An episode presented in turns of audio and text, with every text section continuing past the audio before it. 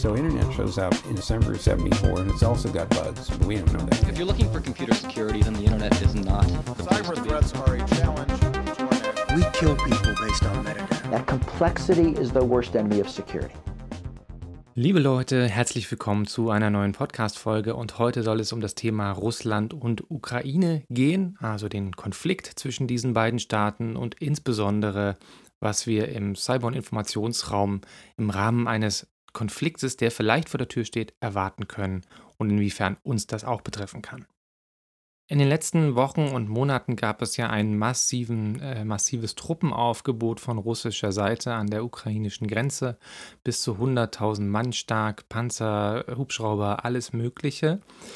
Und jetzt ist natürlich die Frage, was hat Wladimir Putin mit dieser Streitmacht vor? Dient es dem Säbelrasseln? Dient es dem Erlangen von politischen Konzessionen, wie die äh, Abwicklung der der Sicherheitsordnung in Europa, die seit dem Ende des Kalten Krieges gilt, oder geht es tatsächlich um einen Einmarsch in der Ukraine? Also ist wirklich eine Invasion geplant oder geht es wirklich nur um, um Säbelrasseldiplomatie oder gibt es sogar noch weitere Gründe? Und man kann viel über Absichten spekulieren und Leute, die sich mit Russland und der Ukraine besser auskennen als ich, tun das natürlich auch. Ähm, offen oder was sichtbar scheint, ist, dass die Regierung in Russland sich alle Optionen offen halten will. Was wir aber mit hoher Wahrscheinlichkeit sagen können, ist, dass falls es zu einer militärischen Invasion der Ukraine kommt, ähm, dann wird das Ganze auch auf den digitalen Schlachtfeldern in Anführungsstrichen, entschuldigt bitte das starke Framing, ähm, eine Rolle spielen. Das heißt, dieser ganze Konflikt wird auch im digitalen ausgetragen werden. Und wie das aussehen könnte, da äh, beinhaltet die Vergangenheit ein paar interessante Lehren, über die ich heute mal ein bisschen sprechen will dass Russland oder zumindest mit Russland assoziierte Angreiferinnen und Angreifer Cyberfähigkeiten als außenpolitisches Mittel nutzen würden, das wissen wir im Grunde genommen seit 2007, als versucht wurde, ähm, Estland politisch zu erpressen. Da ging es um einen Disput um eine Bronzestatue eines russischen Soldaten, die wegbewegt wurde von ihrem Andachtsort und das fanden scheinbar russische Patriotinnen und Patrioten nicht so super äh, und haben eine Welle von DDoS-Angriffen auf die estnische Regierung gestartet, also auf Websites der estnischen Regierung. Das war gewissermaßen der Startschuss für diese Auseinandersetzung und das gleiche Mittel der Distributed Denial of Service Angriffe oder Anfragen was ja im, im, Grunde genommen nichts weiter ist als massenhafte Anfragen auf Server, die dazu führen, dass diese Server überlastet werden und dann abschalten. Dieses Mittel der DDoS-Angriffe wurde auch im Georgien-Konflikt 2008 erstmalig verwendet und hier interessant zusammen mit anderen militärischen Fähigkeiten, also gewissermaßen zeitgleich. Am 7. August 2008 marschierten russische Streitkräfte, also physische Streitkräfte in Südossetien ein und begleitet wurde diese Invasion mit eben diesen DDoS-Angriffen, insbesondere gegen georgische Regierungswebsites, gegen Medieneinrichtungen und äh, öffentliche Dienste und vieles mehr. Das war relativ krude und wahllos, könnte man sagen. Und ja, was war das Ziel des Ganzen? Das Ziel des Ganzen war vermutlich zunächst erstmal Chaos, Konfusion und Unsicherheit streuen, ja, also den Nebel des Krieges, wie es in der Militärtheorie genannt wird, zu vergrößern, dass man eben nicht weiß, was da passiert, um dann angemessen darauf reagieren zu können. Und man kann natürlich auch argumentieren, dass äh, Angriffe auf Medien und auf Kommunikationseinrichtungen natürlich dazu dienen, Kommunikation zu behindern und im Falle von Georgien und Südossetien vermutlich die Kommunikation mit der Weltöffentlichkeit, mit der Außenwelt. Ne? Wenn ich nach außen dringt, was in so einem kleinen äh, in so einer kleinen Region auf dem Balkan passiert, dann sind natürlich internationale Reaktionen nicht zu erwarten. Und insofern ist Kommunikations, äh, Kommunikationssysteme immer ein, eines der ersten Ziele in Konflikten. Nun sind DDoS-Angriffe natürlich super krude und technisch extrem simpel und auch mehr oder weniger von jeder Mann und jeder Frau zu bewerkstelligen. Ich erinnere an das äh, Low Orbit Iron Cannon Tool, was es mal im Kontext der Anonymous-Geschichten rund um Wikileaks um das Jahr 2011 gab. Das waren Tools, konnte man sich runterladen, open, ähm, frei verfügbar. Damit konnte sich jeder in den Botnets gewissermaßen einschalten und Anfragen gegen Visa und Mastercard war es damals senden. Also das ist technisch so simpel, dass, dass das ähm, eigentlich nicht der Rede wert ist, aber in der Masse natürlich schon problematisch. Was ich damit sagen will, ist, dass die Sophistiziertheit und die Komplexität von äh, Angriffen, die Russland zugeschrieben werden, und es gibt da immer ein gewisses Fragezeichen über die Attribution, wie genau die ist, natürlich im Laufe der Jahre immer besser geworden sind. Und das, wenn es russische Angreifer waren, die natürlich dazugelernt haben und besser geworden sind. Und die nächste Konfliktepisode, wo wir digitale Fähigkeiten gesehen haben, war 2014, 2015 bei der Okkupation der Krim. Ja, Stichwort kleine grüne Männchen. Äh, seitdem ist die Ukraine immer wieder das Ziel von, von digitalen Angriffen verschiedenster Arten, die meistens darauf abzielen, Störungen und Unannehmlichkeiten zu, äh, zu bereiten. Also es sind so Harassment-Strategien im Großen und Ganzen. Ähm, und das Ganze hat gemäß russischer Militärtheorie und Doktrin eine Informationskomponente bzw. eine psychologische Komponente. Denn Neben den bloßen technischen Störungen, die solche Angriffe verursachen können, geht es auch immer um das Senden von Botschaften und Signalen. Es geht immer um das Verbreiten der Botschaft. Fürchtet euch, ihr lebt in Unsicherheit, wir können eure Systeme manipulieren, wir haben Kontrolle über euch. Ähm, habt Angst. Neben dem Verbreiten von Unsicherheit hat diese russische Informationskriegsdoktrin, manchmal wird sie auch Gerasimov-Doktrin genannt, obwohl der Mensch äh, Mark Galliotti vom ECFR, der diese Analyse über die Gerasimov-Doktrin äh, angestellt hat, sagt, er, er, wollte das nicht erfinden. Es gibt keine offizielle Gerasimov-Doktrin. Das sind lediglich Überlegungen eines Generals, die nicht offizielle Militärdoktrinen sind. Und überhaupt ist der ganze Begriff Gerasimov-Doktrin wahrscheinlich überbewertet. Nichtsdestotrotz ähm, sind da ein paar interessante Snippets drin und man kann Applikationen dessen, was da drin steht, tatsächlich eben auch in der Realität beobachten. Also es gibt wahrscheinlich einen gewissen Kern davon, aber das Ganze in den ähm, Rang einer offiziellen Doktrin zu heben, ist wahrscheinlich zu viel. Ähm, anyway, wo, was ich sagen will, ist, im Kontext des Abschusses der malaysischen Passagiermaschine MH17 im Jahr 2014 durch vermutlich russische Separatisten mit einer durch Russland gesponserten Bug-Abwehrrakete, ähm, äh, konnte man die psychologischen Beeinflussungsoperationen oder eine Strategie oder Taktik davon in den so Social-Media-Kanälen beobachten. Da tauchte zum ersten Mal eine Strategie auf, die die Rand Corporation äh, eine Firehood of Falsehood genannt hat, also einen Wasserschlauch der Lüge. Was ist passiert? Es wird also ein Passagierflugzeug abgeschossen mit vielen, vielen zivilen Opfern, die zu beklagen sind. Und jetzt geht es darum, die Narrative rund um diesen Abschuss zu beeinflussen. Ähm, dass da, äh, dass das natürlich mit der Ukraine zusammenhängt, äh, mit dem Konflikt, dass da die Rebellen eventuell am, am oder was heißt die Separatisten oder die russisch finanzierten und unterstützten Aggressoren da eine Rolle gespielt haben, war relativ klar. Und jetzt ging es darum, die Tatsachen so zu verdrehen, dass am Ende nicht mehr klar ist, was da passiert ist. Ja? Und man konnte eine Flut von verschiedenen Narrativen und Erklärungen um diesen Abschuss in Social-Media-Kanälen beobachten, die von russischen Nachrichtensendern, von russischen YouTube-Kanälen, von äh, Accounts auf Social Media und so weiter geteilt wurden. Die waren nicht kongruent, die waren nicht notwendigerweise komplementär zueinander, die waren teilweise absurd, teilweise widersprüchlich, teilweise Verschwörungstheorien, Kraut und Rüben, alles Mögliche. Aber es ging da gar nicht darum, äh, ein Narrativ zu haben, sondern es ging darum, das Narrativ, dass da die Separatisten ein Flugzeug abgeschossen haben, einfach in der, in der Flut von anderen Informationen zu versenken, sodass am Ende keiner mehr durchblickt, was war da jetzt überhaupt. Und es funktioniert, weil äh, was passiert ist, ist relativ klar. Es wurde untersucht, es gab einen, eine Analyse der, der Niederländer dazu, aber die, die Wirkung, die Unge äh, Ungewissheit über diesen Abschuss kann man in vielen Diskussionen noch beobachten, dass nie so richtig klar ist, was ist da jetzt eigentlich passiert. Hier geht es also darum, das Informationsumfeld in der Art zu beeinflussen, dass keiner mehr weiß, was faktisch Realität ist.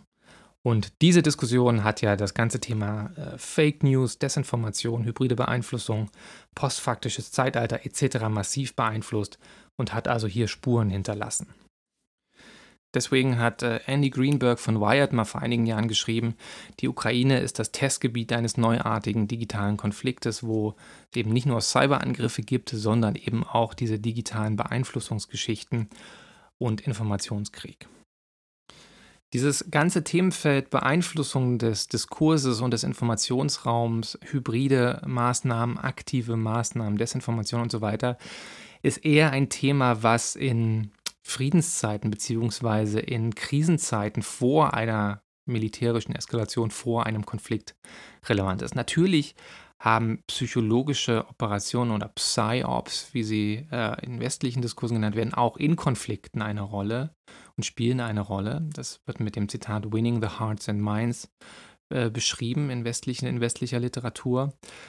Ähm, insofern spielt das Thema im Konflikt eine Rolle. Worüber ich jetzt mal sprechen will, ist die tatsächliche militärische Verwendung von nicht nur Informationsangriffen, sondern eben von Cyberoperationen. Und ich will zwei, drei Gedanken dazu loswerden. Militärische Planer und Planerinnen sind sich weitgehend einig, dass mit Cyberfähigkeiten allein kein Krieg zu, zu gewinnen ist. Also digital ausschalten kann man ein Land, aber den Krieg dauerhaft äh, gewinnen und einen Sieg zu verstetigen, dafür braucht man Soldaten und Soldatinnen, also Boots on the ground. Ähm, insofern kann man, glaube ich, davon ausgehen, dass sollten wir eine militärische Eskalation in der Ukraine sehen, dass diese in Kombination von Cyberfähigkeiten und konventionellen Streitkräften ablaufen wird.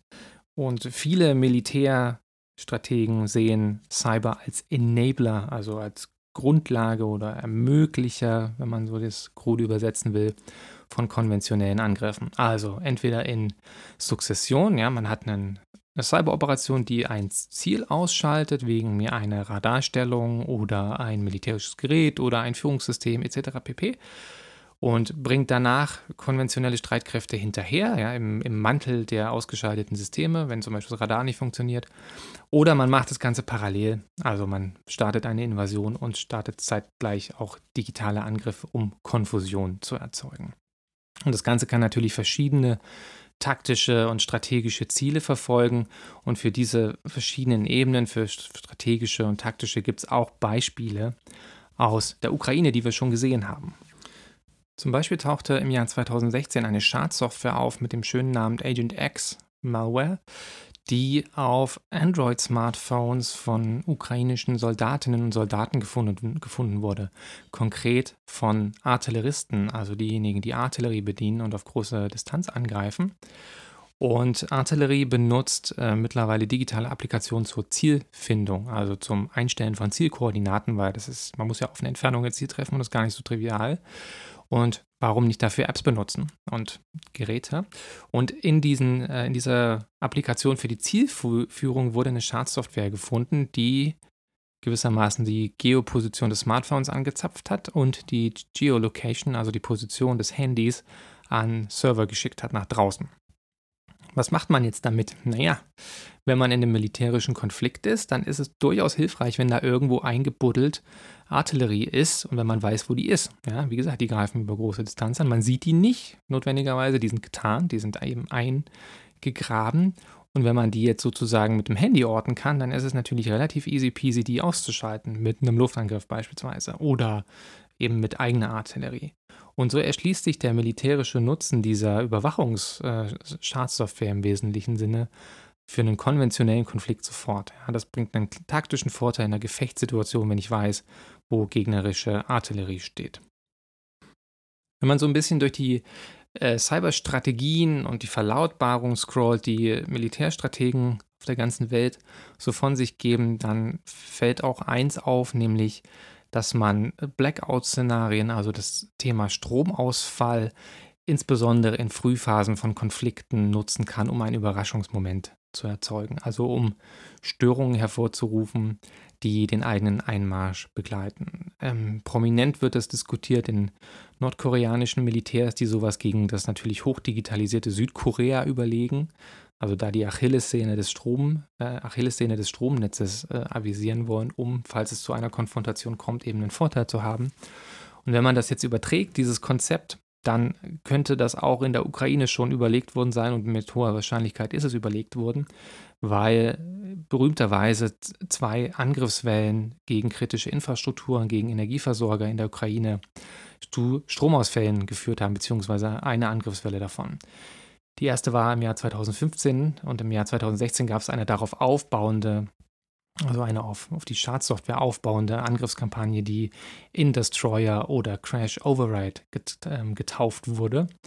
Und diese zweite Generation der Schadsoftware, die weitaus sophistizierter war und komplexer war als die erste, schaltete mitten im Winter 2016 in Kiew für ein paar Stunden den Strom ab. Ja, irgendwie um die 200.000 Leute davon betroffen.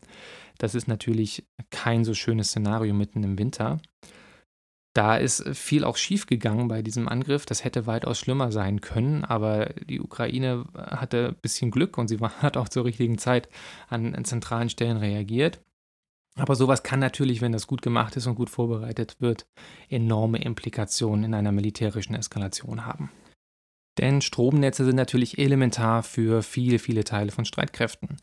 Denken wir an sowas wie Logistik. Ja, wenn Struppenteile zum Beispiel über das Schienennetz bewegt werden müssen, was natürlich häufig noch gemacht wird, weil es einfach schneller ist, als das über Autobahnen rollen zu lassen. Und wenn zum Beispiel Truppenkontingente von verschiedenen Fronten verlegt werden müssen und man kann nicht auf die Schiene zurückgreifen und muss das über andere Transportwege machen, dann dauert das natürlich länger und kompliziert die militärische Logistik. Ähm, es kann auch sowas wie Kommunikationssysteme betroffen sein, ja, wenn militärische Kommunikationsnetzwerke nicht mehr funktionieren und dann auf andere Mittel ausgewichen werden muss, wie zum Beispiel traditionelle Funkgeräte, die Militärs sowieso haben, vollkommen klar, aber die kommunizieren natürlich auch über das Internet und digital, insbesondere wenn wir über moderne Technologien wie Drohnen und so weiter sprechen, dann hat das natürlich auch konkrete Implikationen für diejenigen, die den Strom nicht haben. Also wenn das auf der Seite der Verteidiger passiert, ist das ziemlich ungünstig. Insofern ist das ein so ein Worst-Case-Szenario, was im Raum steht, weil es eben diese beiden Präzedenzfälle 2015 und 2016 gab. Und der Verfassungsschutz in Deutschland warnte auch 2018, dass äh, vermutlich russische Angreifergruppierungen in deutschen kritischen Infrastrukturen unterwegs sind. Die amerikanische äh, CISA-Behörde, das Äquivalent des BSIs in den USA, hat jetzt auch kürzlich eine Warnung rausgegeben an kritische Infrastrukturanbieterinnen in den USA, dass sie sich auf solche Eventualitäten eventuell vorbereiten sollen und hat Advisories rausgegeben, also äh, defensive Informationen und Schutzinformationen, wie russische Gruppierungen vorgehen bei Angriffen gegen kritische Infrastrukturen. Das heißt, in den USA bereitet man sich tatsächlich scheinbar auf so ein Szenario vor und es ist auch nicht ganz unplausibel, dass ähm, eventuell auch westliche Staaten ähm, von sowas betroffen sein könnten. Ja, es ist die Frage, was haben Angreifer vor? Soll das die Ukraine regional betreffen oder ist da auch eine größer gehende Eskalation äh, mit zum Beispiel NATO-Staaten zu erwarten? Was eher unwahrscheinlich ist, aber nun ja, wir sind in diesen ungewissenen Zeiten und so richtig ausschließen mag eigentlich niemand irgendwas. So, jetzt haben wir also verschiedene Varianten gesehen. Wir haben die taktische Überwachungssoftware in den Artillerie-Smartphones gesehen, für militärische Aufklärung relevant. Wir haben eher so strategische Angriffe gegen kritische Infrastrukturen gesehen, zum Zwang ausüben. Und was auch noch eine Variante ist, die eine Rolle spielen könnte, ist so etwas wie NotPetya 2017, also eine Schadsoftware, die als Ransomware getarnt ist, aber im Hintergrund Systeme löscht, also ein sogenannter Wiper.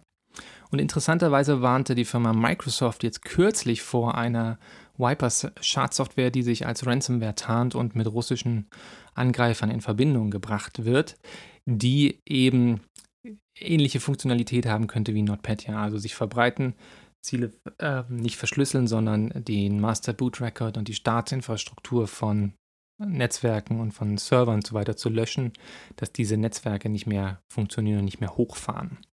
Ja, und das weckt natürlich Erinnerungen an NotPetya, die Staatssoftware, die 2017 eben weltweit Milliardenschäden verursacht hat durch das Löschen von Systemen, etwa bei der Reederei Maersk, wo ein ganzes Netzwerk, ein Domain-Controller von der zentrale Netzwerke gesteuert hat, über Wochen und Monate nicht verfügbar war und die zentralen Funktionalitäten des Unternehmens nicht mehr gegeben waren. Äh, und Dutzende, Tausende andere Ziele, die davon betroffen waren, mit ziemlich hohen wirtschaftlichen Schäden. Und also auch sowas kann natürlich äh, eine Message senden, also einen psychologischen Effekt haben und kann natürlich auch westliche Infrastrukturen lahmlegen, lahmlegen, etwa wenn es um die Mobilisierung von Support oder von Unterstützungsdienstleistungen geht. Wenn Russland sowas vorhat, und wir sind wirklich jetzt hier im spekulativen Bereich, und ich will das auch nochmal deutlich machen, was bei Finanzprodukten immer steht, ja, dass man von Ereignissen aus der Vergangenheit nicht notwendigerweise auf die Zukunft schließen kann. Das geht gewissermaßen auch hier. Ich weiß nicht, was Russland vorhat. Ich zeige hier nur Möglichkeiten auf von, von Handlungen, die gemacht werden könnten. Ähm, wenn Russland sowas vorhat, dann brauchen sie dafür Vorbereitung. Denn sowas macht man nicht mal eben aus der Hüfte.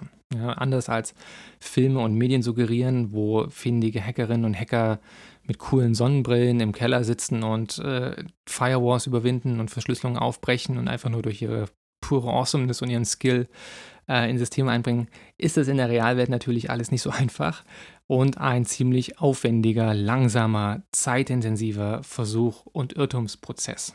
Ja, Angreifer müssen erstmal einen Angriffsvektor etablieren. Das heißt, sie müssen eine Schwachstelle finden, wo sie reinkommen können. Dann müssen sie für die ähm, Schwachstelle eine Schadsoftware entwickeln, die eventuell auf das, oder was heißt eventuell, die auf das Ziel angepasst ist, was sie da angreifen wollen. Denn das muss ich in der Regel ja für jedes Ziel konfigurieren, was ich treffen will. Dann muss die Schadsoftware da irgendwie hinkommen. Ja? Entweder muss ich Social Engineering machen und Phishing-E-Mails schicken, oder ich muss irgendwie einen anderen Angriffsvektor finden, das, äh, die Schadsoftware auf dem System aufzuspielen. Und sowas braucht eben Zeit. Und die großen, komplexen Cyberoperationen, über die wir gesprochen haben hier in diesem Podcast und auch in dieser Folge, die haben alle lange Vorbereitungszeit gebraucht. Wir reden hier über Monate oder Jahre, um mal den äh, Chef des Schweizer Cyberkommandos zu zitieren, der kürzlich in der Neuen Zürcher Zeitung ein Interview zu genau diesem Thema gegeben hat, äh, auf das ich natürlich hier auch in den Shownotes verlinke. Das heißt, wenn Russland was vorhat, dann müssen sie jetzt aktiv sein oder schon im vergangenen Jahr aktiv geworden sein. Das wissen russische Angreifer natürlich auch, insbesondere wenn sie dem Militär zugeordnet sind, denn auch die müssen die sogenannte Military Preparation of the Battlefield machen, äh, ein Konzept, über das ich in der Vergangenheit schon mal gesprochen habe. Heißt also nichts anderes, als in Friedenszeiten ein System zu kapern, zu hijacken und dann versteckt auf diesem System zu bleiben und möglichst keinen Wind machen und keinen Wirbel machen, damit man nicht auffällt, um dann diesen Hintertürzugang, den man in Friedenszeiten etabliert hat, ausnutzen zu können, wenn eine Konfrontation droht oder wenn eine Eskalation äh, wahrscheinlich ist. Das heißt, dann kommt man gewissermaßen zurück, führt seine Operation zu Ende und führt Effekte auf dem System aus, die über das bloße Überwachen und so weiter hinausgehen. Und wir wissen von den Amerikanern, von Israelis und von anderen Cyberakteuren, dass die sowas machen. Ähm, Russland beschwerte sich vor einiger Zeit bei den Amerikanern, dass sie eben äh, solche Angriffe gegen russische kritische Infrastrukturen sehen und dass sie das nicht so schön finden. Was natürlich selbstverständlich ist. Ja, auch Amerikaner finden es nicht schön, wenn russische, iranische, nordkoreanische, sonst was Angreifer in ihren kritischen Infrastrukturen sitzen. Das heißt, was hier zu befürchten ist, ist, dass die großen Cybermächte dieser Welt gegenseitig in ihren kritischen Infrastrukturen schon drin sitzen schon einen Brückenkopf etabliert haben gewisserweise und nur darauf warten, dass im Falle einer Konfrontation der Knopf gedrückt wird, um zum Beispiel etwas auszuschalten, um den Wiper zu aktivieren oder nachzuladen oder sonstige Effekte auszulösen. Und das ist natürlich ein ziemlich beunruhigendes Szenario. Das heißt, vermuten wir mal, dass Russland sowas in ukrainischen Systemen schon gemacht hat oder auch in westlichen, in deutschen Systemen, Fragezeichen, oder amerikanischen, und dass die Amerikaner so etwas eben schon gemacht haben, um zum Beispiel im Falle einer Konfrontation mit der Ukraine äh, Handlungsoptionen zu haben. Denn Cyberfähigkeiten werden in amerikanischen Strategien und Denkweisen ja auch als zusätzliche Handlungsoptionen begriffen, wenn alle anderen Optionen nicht gut sind. Ja, und äh, Präsident Biden hat schon gesagt, dass wahrscheinlich keine ähm, US-militärischen Boots on the Ground kommen werden, also dass es keinen militärischen Support geben wird, dass man sich auf wirtschaftliche Sanktionen wahrscheinlich begrenzen wird. Aber das schließt natürlich nicht aus, dass die Amerikaner als Reaktion auf eine russische Aggression in der Ukraine selbst Cyberangriffe gegen Russland starten würden, wollen und können. Denn die US Cyberstrategie des Pentagon, des Department of Defense, spricht relativ prominent von der Imposition of Costs, also der Auferlegung von Kosten. Das Ziel von ähm, amerikanischen Cyberoperationen soll sein, Schmerzen in Anführungsstrichen zuzufügen, also die, die ökonomischen und wirtschaftlichen Kosten für die Angreifer so hoch zu drehen, dass sie von Angriffen ablassen, weil es sich einfach nicht mehr lohnt, das durchzuführen. Und dieses Thema Kosten und Schmerzen zufügen durch wirtschaftliche Sanktionen etc. pp, dass es also wehtun muss, wenn man so eine Invasion startet, das war ja jetzt im jüngsten Diskurs um die Ukraine-Krise äh, überall zu hören. Ja? Also wir reden in Deutschland über Nord Stream 2, über den Stopp des, der, der Pipeline, die natürlich enorme wirtschaftliche Kosten für, für die russische Gasindustrie hätte. Es wird diskutiert, ob man Russland vom SWIFT-Finanztransaktionssystem ausschließen will, was natürlich für die russische Wirtschaft auch fatal wäre. Also wir reden hier über die über das Auferlegen von wirtschaftlichen Kosten und Schmerzen. Und Cyberoperationen könnten da eine Rolle spielen, wenn alle anderen Optionen nicht verfügbar sind. Und ich rede jetzt hier nur über die USA. Nicht gesprochen habe ich über Großbritannien, die auch so ein bisschen eine Wildcard sind, die natürlich auch Solidarität der Ukraine ausgesprochen haben und die selber aktiv werden können, die ja nicht eingebettet, nicht mehr eingebettet sind in irgendwelche europäischen äh, Reaktionen. Die Reaktionen der Europäer sind vermutlich eher, naja, wie sagt man, diplomatisch und nicht so in, into the face, um es mal so auszudrücken. Also wir reden auch hier über wirtschaftliche Sanktionen. Aber es gibt natürlich auch noch die Ukraine selber. Ja, die Ukraine hat auch Hacker und Hackerinnen, und, ähm, die auch eine gewisse Kompetenz haben und sich auch Scharmütze mit russischen äh, Gruppen liefern. Und wir haben ja also eine ganze Gemengelage von Akteuren, die, sollte es zu einer Zuspitzung kommen in dieser Eskalation, da in irgendeiner Form mitwirken könnten. Und das ist ein ziemlich beunruhigendes Szenario, wie ich finde. So, was bedeutet das jetzt für uns in Deutschland erst einmal? Ähm, da ist zum einen natürlich das Risiko von Kollateral- und Kaskadeneffekten. Das heißt, selbst wenn es so sein sollte, dass Cyberangriffe nur gegen die Ukraine gerichtet werden, kann es natürlich aufgrund der vernetzten und interdependenten Natur des Internets dazu führen, dass auch Systeme bei uns davon in Mitleidenschaft gezogen werden. Ja? Man weiß nicht, wie viele Interdependenzen funktionieren. Wenn irgendwo ein obskurer Internetdienst mal ausfällt, dann äh, gibt es mitunter Kollateraleffekte am anderen Ende der Welt und im Internet. Also was weiß ich, nehmen wir sowas Banales wie den Google Time Server, ja, oder, oder Time Server generell, die Systeme benutzen, um die Uhrzeit einzustellen. Wenn sowas irgendwo mal ausgeht, dann hast du weltweite Implikationen. Und das ist ein relativ banaler Dienst, aber da hängt halt viel von ab. Ja, und so ist es auch denkbar, dass eine Schadsoftware solche Kaskadeneffekte produziert. Kaskadeneffekten heißt also so ein aufeinander aufbauender äh, Shit hits the Fan Moment. Also irgendwo fällt was aus, dann fällt ein anderes System aus, was davon abhängt und dann fällt noch ein drittes System aus, was da ganz hinten dran hängt. Auch hier NotPetya wieder als Beispiel.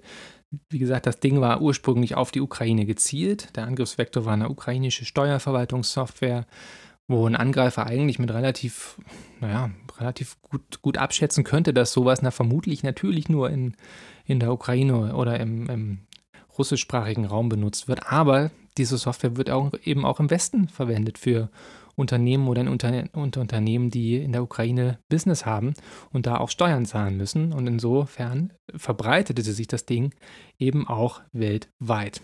Klassischer Kollateralschaden. Die zweite Implikation kann natürlich sein, dass wenn das Ganze hochkocht, also wenn wir eine Eskalation nicht nur zwischen Ukraine und Russland sehen, sondern auch zwischen den USA und Russland, dass Europa und wir in Deutschland mittendrin da in, in den Schlagabtausch mit hineingezogen werden. Also wir haben zum einen diese NATO-Verteidigungsfallsituation, dass wenn wir einen schwerwiegenden Angriff irgendwo haben, meinetwegen in den USA, könnten wir über einen NATO-Verteidigungsfall im schlimmsten Fall sprechen. Also das muss ein richtig dickes Brett sein, nicht irgendwas NotPetya-mäßiges. Äh, das gleiche gilt für die ganzen EU-Beistandssysteme und Systeme kollektiver Sicherheit. Und wir sind natürlich dann auch in dem ganzen wirtschaftlichen Malstrom mit drin, wenn, also meinetwegen, Wirtschaftssanktionen stattfinden, aber eben auch, wenn wirklich die scharfe, das scharfe Schwert gezündet wird. Man kann Schwerter nicht zünden. Wenn, ein, wenn das scharfe Schwert gezogen wird, dass man sich gegenseitig Stromsysteme zum Beispiel ausschaltet, dann wird das natürlich auch Implikationen für ein europäisches Stromnetz haben. Ähm, also das ist auf jeden Fall auch ein Thema, was mir so ein bisschen Bauchschmerzen bereitet. Und es ist natürlich auch denkbar, dass Russland, um den Druck auf Europa zu erhöhen oder um zum Beispiel um eine europäische Reaktion zu stören oder zu verlangsamen, bei uns äh, Ziele ins Visier nimmt, um einfach zu verhindern, dass Beistand gegenüber der Ukraine mobilisiert wird, in welcher Form auch immer, ne? ob das jetzt wirtschaftlich ist, gar militärisch, was ich nicht glaube, oder logistisch etc. pp. Das sind so die drei Varianten, die ich sehe, und ich hoffe, dass alle davon nicht zutreffen. In der Theorieliteratur zu Cyberkonflikten wird argumentiert, dass die meisten Staaten vor diesen großen Eskalationen zurückschrecken. Also weil sie wissen, dass sie sich gegenseitig in Geiselhaft genommen haben mit ihren kritischen Infrastrukturen, mit ihren Preparations of the Battlefield, würden Staaten vermutlich davon absehen, das auszulösen, weil sie dann befürchten müssen, dass sie selber ebenso davon betroffen sind. Das ist so ein Abschreckungstheorem, was natürlich eine Theorie in erster Linie ist und eine Hypothese, die sich erst an der Wirklichkeit natürlich noch beweisen muss und getestet werden muss und im Zweifelsfall falsifiziert werden muss. Und es könnte natürlich sein, dass die Theorie hier falsch liegt. Ich hoffe natürlich, dass es nicht der Fall ist, aber wissen tue ich es auch nicht. Und so werden wir am Ende des Tages sehen, was passiert. Und so muss ich den Podcast leider auf eine ziemlich betrübte Note enden, weil wir hier tatsächlich eine Situation haben, die mir große Bauchschmerzen bereitet, die sehr schwer zu äh, antizipieren und abzuschätzen ist, weil wir hier über eine Art von Konflikt reden, wenn er tatsächlich stattfindet, den wir noch nicht gesehen haben. Der britische Außenminister hat jetzt kürzlich nochmal den Punkt gemacht, wir reden hier über einen Konflikt zwischen Nationen mit großen militärischen Fähigkeiten und auch digitalen Fähigkeiten und wir wissen nicht, wie sich das in einem tatsächlichen Konflikt weltweit ausübt. Ja, ganz einfach, weil wir zwar eine grobe Ahnung haben, was passieren könnte, aber die ganzen Kollateraleffekte davon nicht absehen können, insbesondere wenn noch dritte Akteure mit dazukommen. Insofern ähm, hoffe ich, dass ich euch jetzt nicht die Laune verdorben habe. Ähm, ihr könnt euch ja darauf berufen, dass ich auch hier nur ins, in die Glaskugel gucke und mich genauso irren kann. Ja, viele Annahmen, die ich hier treffe, die müssen so nicht zustimmen. Und was Wladimir Putin am Ende des Tages vorhat, weiß ich auch nicht. Da kann ich auch nur spekulieren. Und dieser Podcast versteht sich auch als eine Art wissenschaftlich informierte Spekulation, nicht mehr. Ja, bitte versteht es nicht falsch, dass es so kommen wird. Das will ich mir gar nicht auf die Mütze schreiben. Aber ich wollte euch was zum drüber nachdenken geben und das habe ich hiermit getan. Wenn ihr euch nochmal vertieft mit diesem Thema auseinandersetzen wollt, dann empfehle ich euch mal beim Tagesspiegel Background für Cybersicherheit vorbeizuschauen, denn da ist eine schriftliche Variante dessen, was ich hier gerade erzählt habe, erschienen. Es ist ein Op-Ed-Beitrag, der zusammen mit meiner Kollegin Annegret Bendig und mir verfasst wurde.